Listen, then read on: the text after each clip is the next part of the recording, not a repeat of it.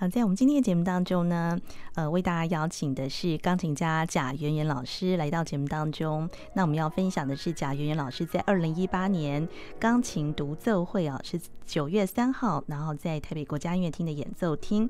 那我们现在呢，就欢迎贾圆圆老师。贾老师你好，主持人好，呃，各位听众朋友大家好，我是贾圆圆。对，我们刚刚听到的就是您在呃两年前二零一六年的独奏会里面的演奏的曲目。嗯哼，对，这首是呃这首是肖邦的夜曲，呃、嗯、作品六十二第一号。对对，所以这一次呢，你要演出的这个呃有一个标题叫做情话。嗯哼，嗯，对，呃这次我要表演的曲目其实嗯、呃、说起来是就是只有两首，可是其实是。呃，分量非常重的两大首，上半场就是呃舒曼的大卫同盟舞曲集，那然后下半场是呃格拉达多斯他的歌雅画集，然后歌雅画集因为其实整个呃整套曲目弹完大概其实都要一个快要一个小时了，所以我就是呃取其中的四首来呃表演这样子。哦，所以其实只有两大套的曲目上下半场。对。对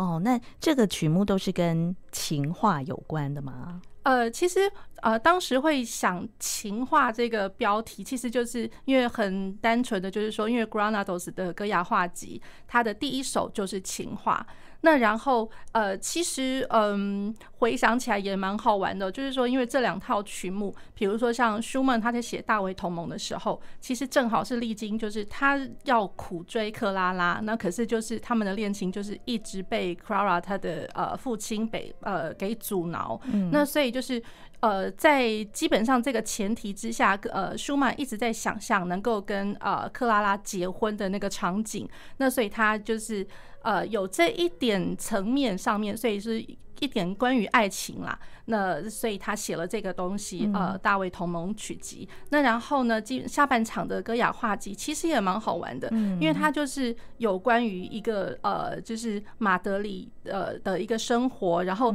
当地市井小民，比如说像小伙子们就叫做马霍 （Majos），那然后呃小女子们呢就叫做马哈。马哈，那所以就是 Granados，他是看到了呃一开始就是歌雅，这是在呃十七世纪的一个宫廷画家，然后戈雅他把这个呃市井小民的那个生活把它画出来，那然后。在过了一个世纪之后，呃，Granados 看到这个画，那他觉得他非常的着迷，然后而且对于呃当时情景市井小民的生活非常的着迷。那更尤其就是说，他对于马霍跟马哈这个这两种，比如说呃小伙子跟小女子们的呃个性性格上面，其实他觉得也蛮蛮有趣的，所以他就自己了呃编撰的一些故事，然后再把这些故事呢，然后就是融入了他的乐曲里面，所以就是歌雅画集钢琴曲。那所以我。觉得就是说，呃，就是就着这两套曲目，其实都有有一点点关于情与爱的故事，嗯、所以我就呃，就将就就是干脆就是把歌雅画集第一首的情话当做我这一次音乐会的标题。嗯，对，听起来呢都非常的有故事性哦。所以，我们等一下呢也可以就这个曲目的部分再呃深入一点为听众朋友做个介绍。嗯、那我介绍一下贾圆圆老师啊，目前任教是在师大音乐系，还有呃在台北市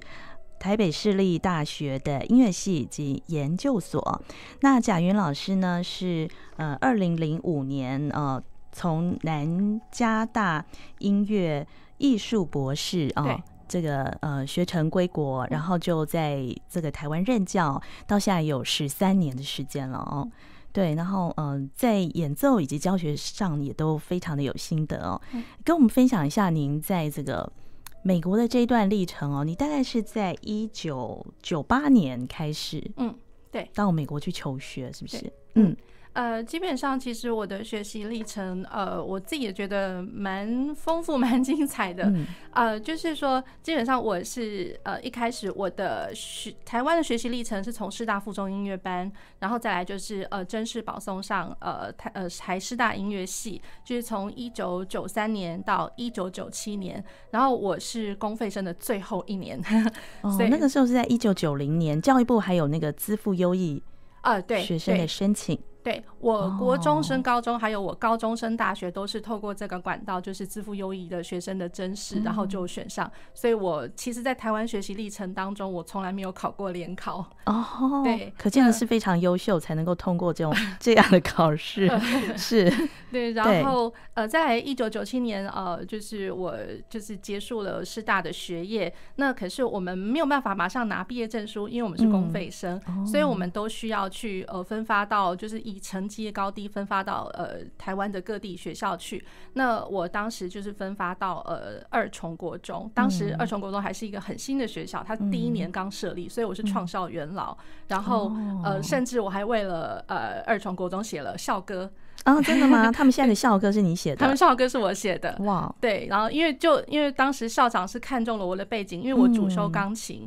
那我的副修是理论作曲，从小到大都是理论作曲，而且有拿到作曲的呃全台湾的冠军。哇，对，所以就是校长就看中了我的这个资历，所以他就是呃邀请我就是为学校写校歌。嗯，那好，那然后我二重国中我教了一年，其实是讲实习完一年啦。那实习完一年之后，我觉得因为心里面还还是很想很想很想出国念书，想要出国深造，嗯、所以我就毅然决然就是辞掉了工作，嗯、然后还了四年的公费。哦，对，我就是，是呃还了四年公费之后，然后就决定，我当时正好申请到美国南加州大学的音乐。学院，嗯、然后他的呃硕士班，那所以就很幸运就进去就读，所以当年是一九九八年。然后一九九八到了二零零五，所以所以是是从硕士念到博士结束这样子。嗯，对，当时这个申请通过教育部的那个资赋优异的那个公费生，呃，除了你之外，跟你就是还有有其他的这个演奏家吗？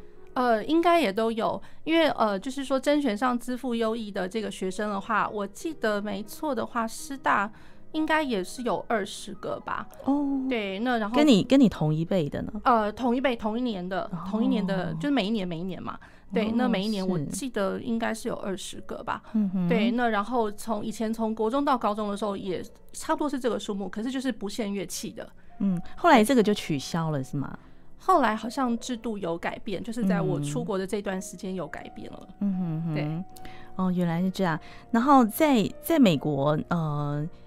呃，大概几年的时间呢？呃，从九八年到二零零五，所以应该是七年，七年时间。然后你就在呃美国的南加大先拿到呃演奏硕士，然后呢再攻读他的音乐艺术的博士学位。对对，然后在美国你也举办过独奏会，在。卡内基音乐厅吗？对对对，当时是因为我甄选上他们的一个杰出人才的一个，他每年都会甄选出好几位钢琴家。嗯，那然后就是我想说，在离开美国的前一年多的时候，就心里面就有酝酿一个想法，我想说去试试看。因为当时我身边的一些呃好朋友们也是钢琴家，非常优秀钢琴家，他们也是借此这机会，他们也得到这个机会，所以我想说，那我也来试试。然后就很幸运的，我也呃甄选上了这个机会。那所以就是呃，能够得到这个机会，在那个卡内基音乐厅，它最小的那个 Wild the Wild Recital Hall，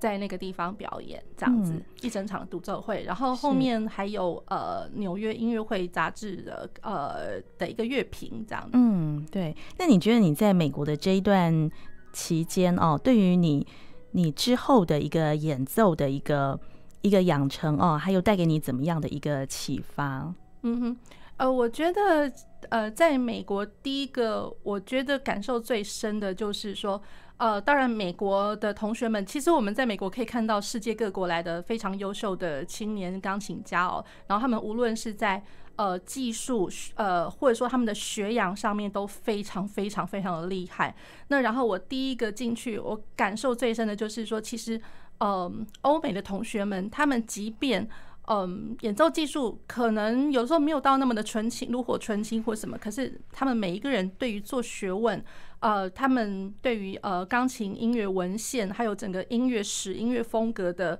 掌握，我觉得他们的知识是非常非常的呃坚强的。那就着这样子，然后呃，我认为他们因为这样的养成，然后等于是说在他们的心里面，在练习的时候，其实他们已经有一个呃固定的一个。嗯，一个基础，所以他们在练习的时候知道能够很精准的掌握风格。那有的时候，呃，我会觉得像亚洲的学生们，可能从小到大，因为就是。被嗯爸爸妈妈们，还有包括呃很优秀的老师们，好好的从小到大的呵护。可是有的时候需要去自我开拓，或者说要自己去。嗯，去体验一些不同的风格或什么呃一些技术性的一些掌握的时候，他们可能不见得能够这么的好。那都是要呃老师们一点一滴这样子灌进来。那相形之下，就是自发性、主动性可能少了一点点。对，那所以我觉得第一个到美国的呃学习呃受到最大冲击是这一点，然后再过来我会觉得蛮好玩的，就是跟各位听众分享一下，因为其实呃我我们呃在美国的练习的的学习哦。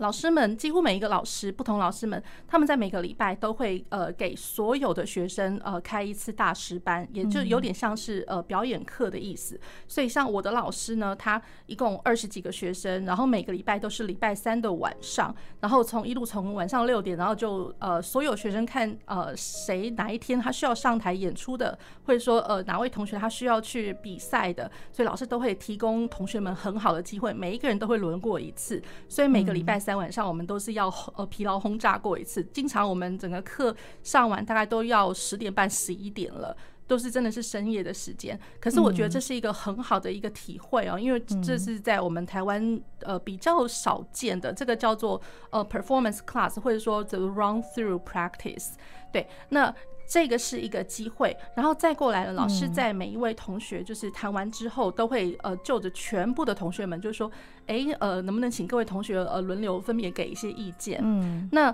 就我们亚洲来的学生呢，其实我们可能要的都是一个精准。嗯，那所以呃都会很诚恳的，一开始开头就会跟同学说，哎，我觉得您这个地方可以怎么样怎么样，然后那个地方我认为风格上面可是不是可以不用太夸张或是什么的？对，那可。是马上就会被我的老师纠正。那我的老师是说：“难道这位同学他从头到尾没有一个好的地方你可以讲的吗？”那所以我觉得受到最大最大冲击就是，其实呃。当然，有的时候可能会是一个恭维，可是我觉得恭维的话大家都爱听。嗯、那所以一开始可能就会先给呃同学们一个鼓励，就是说，哎，我觉得你刚刚这个第一次的尝试已经非常的厉害了，而且有些音色部分呃哪些地方其实是很棒、很甜美的。然后可能在讲了几句好话之后，然后再说，呃，我认为其实在某些地方你可以怎么样，可以更好。对，所以我觉得这个是我印象最深刻的。那所以一旦我回国教书之后，我也开始，其实其实不是说在恭维学生，而是说有的时候适当的鼓励是一定必要的。那呃，同学们或者学生们呃收到这样子的鼓励之后，他其实对于自己的演奏会更有信心、更专注。那老师之后往后讲的每一句话，学生都会听得进去。对，那所以我会觉得这是一个很好的一个体验。嗯，对，其实我们在今天的访谈一开始啊，这个贾圆圆老师跟大家分享在美国求学的这段经历啊，我就觉得好像给我们上了一课。真的在大学任教的老师讲起来就真的就是不一样哦。对，那我们等一下呢会分享更多。那我们接下来呢是不是在为大家选播一小段，就是也是您在二零一六年的独奏会里面的演出的片段？是，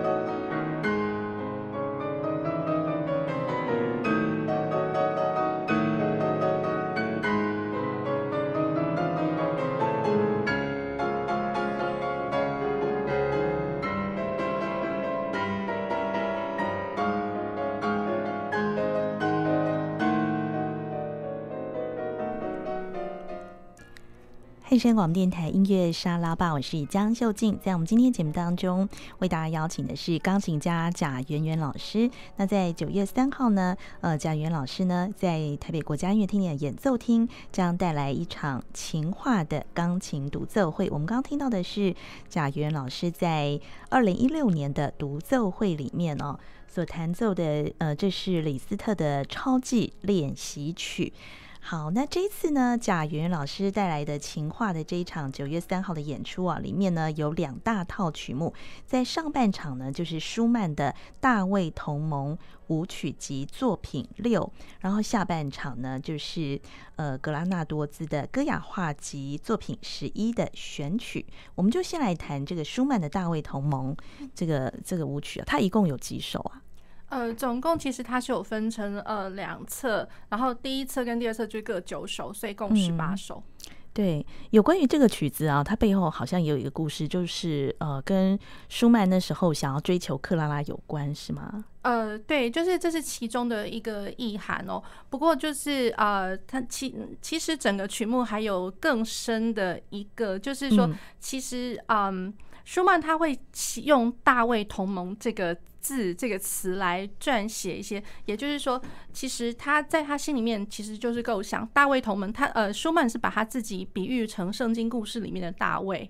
嗯，对。那也就是说，呢大卫其实当时是被呃神所拣选要去攻打以色列人。那所以舒曼他认为就是说，呃，他呃以。自身比喻为大卫，然后呢，用这个大卫跟他的志同道合的朋友们，也就是说，他的音乐思想上面其实是差不多类同的同同伴们，然后他大家集中成为一个大卫同盟，要去打倒当时一些就是嗯只追求技术、没有任何学问内涵的呃音乐家们。对，所以就是把那些音乐家们，呃，把他们比喻成就是呃，Philistine，然后所以就是说大卫同盟要去攻打这样子的一群呃不懂什么都不懂的人，这样子讲白一点。好，那然后呢？呃，大卫同盟舞曲集，也就是说，其实舒曼当时在追求克拉拉，那可是也因为就是就是当时没有办法修成正果，所以让他很呃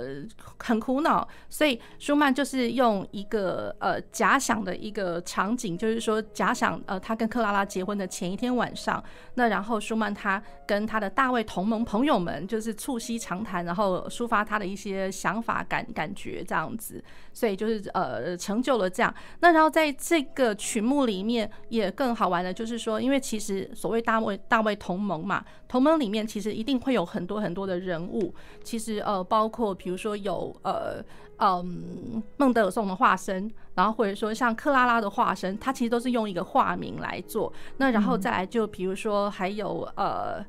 嗯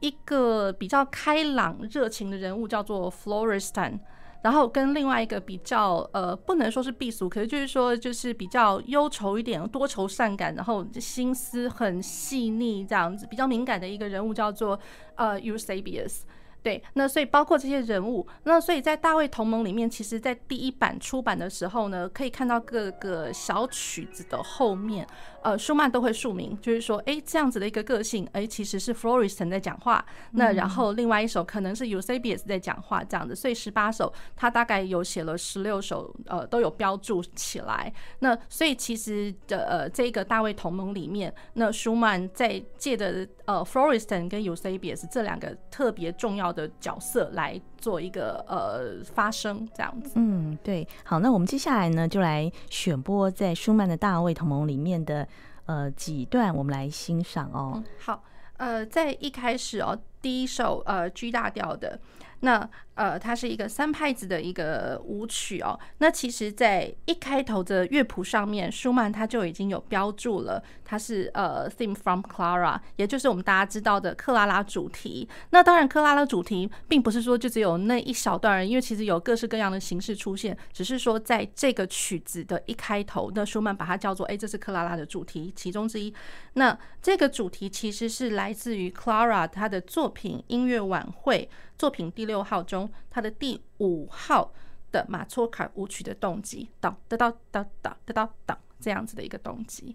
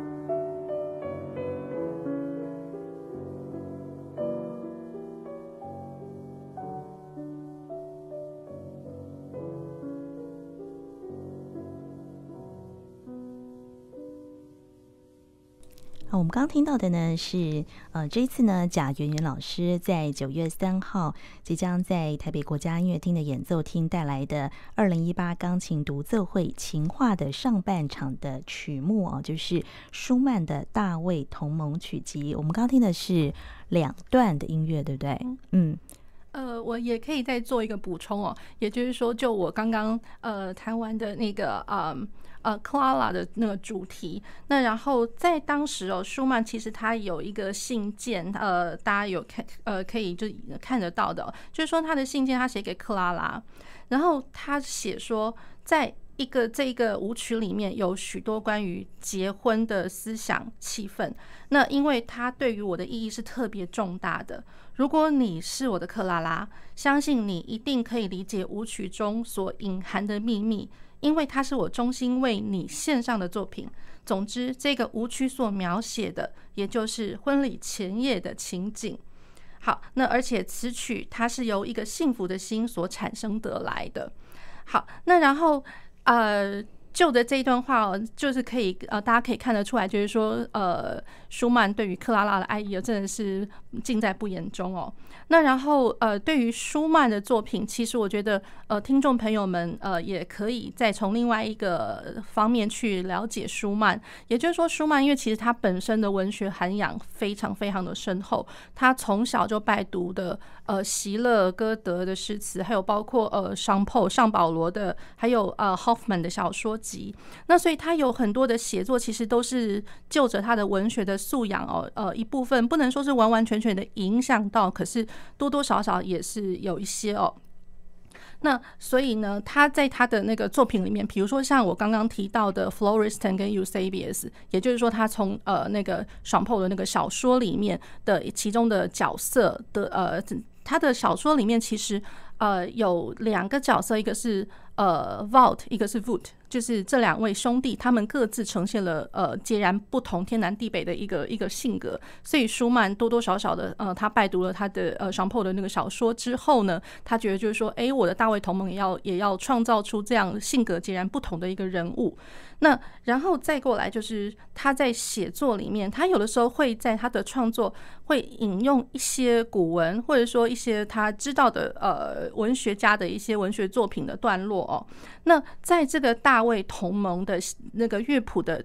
呃前面，舒曼也一样标注了一段话，我可以跟呃听众朋友一起分享。他写的是说，无论任何时候，欢乐跟痛苦都是并存的。快乐时要谦恭，悲伤时要有勇气。那呃，舒曼其实就是呃引用这段话，可是在在的可以表明，就是说他写这段音乐的一个当时的一个心境。这样，嗯，对。那我们接下来呢，再介绍的就是呃这次呃贾圆圆老师带独奏会的下半场的曲目呢，就是格拉纳多兹的歌雅画集，他的第一首呢就叫做《情话》哦。那嗯，这套作品当中呢，呃，您选了大概里面的几首来演出呢？对，呃，我选了其中的四首曲目，因为整首曲目如果是弹完的话，因为时间的关系啦，那整个就是大概快要一个小时的事情。那所以我就是从里面的六段，呃，遴选了四段，第一首、第二首，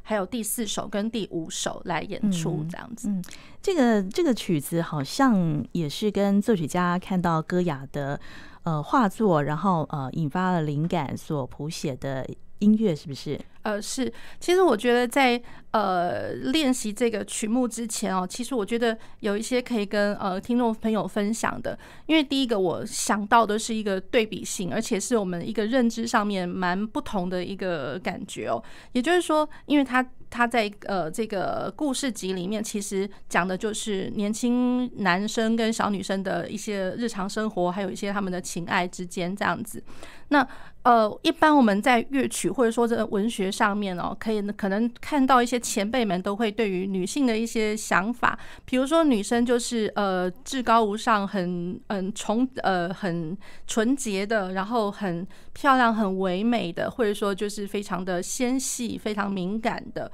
那可是呃，比如说就是在呃呃音乐作品里面，比如说像我们有知道，比如说李斯特在描写那个 Laura，那然后像刚刚我们在讲那个舒曼那那个大卫同盟曲集的时候，在讲说他对于克拉拉，不过克拉拉就已经不再是那种很纤柔唯美的那种女性，她其实是一个呃非常坚毅、非常呃非常有才华、非常坚毅的一个女性哦，所以我觉得对于女性的那个描写已经很不一样了。然后再来到了格拉纳格拉纳多跟那个戈雅画集，那戈雅这个宫廷画师，他心目中他所描写出来的一个一个女生的一个化身，其实我觉得蛮好玩的。如果说各位听众朋友有兴趣的话，都呃先去看一下戈雅的画。那其实他的画，老实说，非常的写实，非常的写真。也就是说，我们可能一般想说，诶，对于女生的描写是非常的唯美。可是，在戈雅笔下的那个女生哦，其实是非常的，我觉得蛮好玩的，有点大女人。嗯、所以就是呃，性格可能就是大剌剌的，然后呃，很爱打扮，然后可是也很爱卖弄卖弄风骚，这样其实蛮蛮有趣的。然后她也很勇敢的去追爱，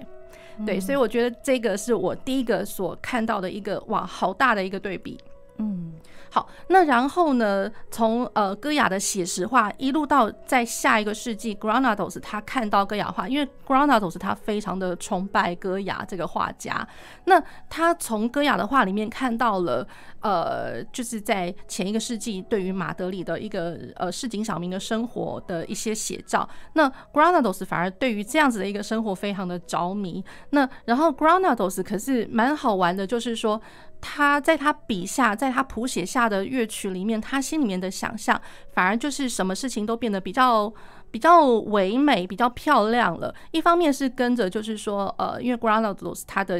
呃写作上面受到了李斯特、受到舒曼、受到肖邦的影响，所以他的作品其实还蛮呃浪漫主义风格的，所以这样的色彩还蛮浓厚。然后再加上一些就是说民族主义的一些色彩，比如说里面有一些呃嗯，比如说西班牙当地的地区的一些小调，或者说吉普赛人的一些呃曲调，或者说像生辰歌呃。Canto Hondo，还有一些就是舞蹈节奏很热切，舞蹈节奏，所以诸多的因呃的素材把它加诸起来，所以倒没有说呃我们看到歌雅的话一开始会觉得哇好突兀好写实这样，所以我觉得这是一个超级大的一个对比，所以就是说听到 Granados 他笔下的这样子的一个市井小民的生活，其实觉得有时候觉得好美哦。嗯，我们就先来讲一下他的第一首情话。好，嗯，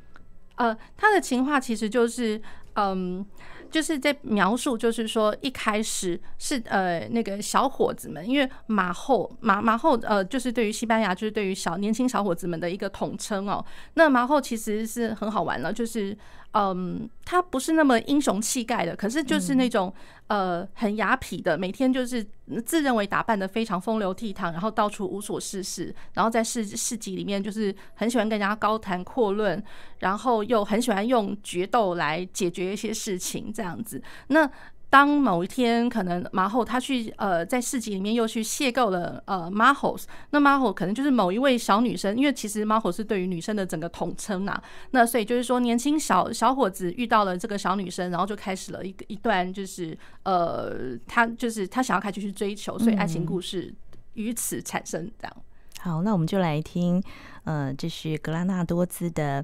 呃戈雅画集当中的第一首情话。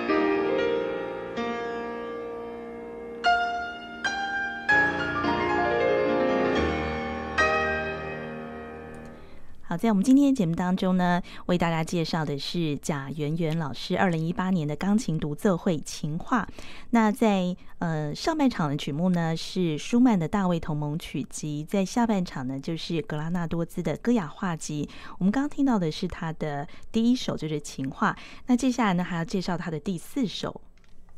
嗯，呃，观众呃听众朋友好。呃，我们在讲到那个 Granados 他的这个作品哦，因为其实从刚刚大家就可以听得到，Granados 他其实在呃音乐里面他写了很多，比如说呃连音的部分，装饰奏很装饰很强烈，然后连音，然后还有一些就是舞蹈节奏，比如说当哒然后当当当当哒然后哒哒当这个东西。好，那。呃，还有一些就是说歌唱的东西哦。那我们也一方面可以讲到，比如说 Grandos，它很唯美的，就是受到比如说呃舒曼跟肖邦的影响的哦。像他的第四首，他第四首就是叫叹息，或者说一方面也可以讲说马哈与夜莺。那其实他最基本的那个前提，那故事是指，因为我们刚刚有讲说那个马吼这小伙子很喜欢到处一天到晚跟人家决斗嘛，用决斗来解决事情。好，那然后当马霍跟马哈他们两个。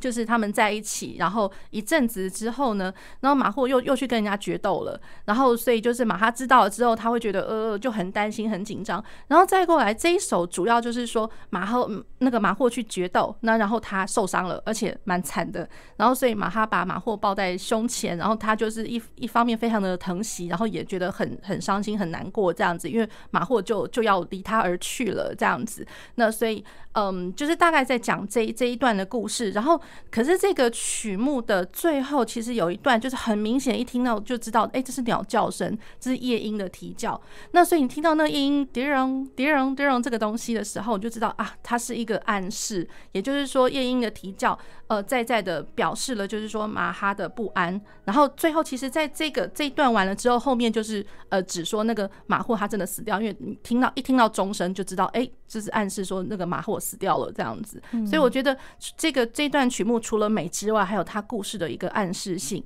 然后在在的表示出他的那个 Granados 他他的作品手法，他的美感这样。嗯，好，那我们接下来呢，就来听第四首，它有没有标题呢？呃，就是马哈与夜莺。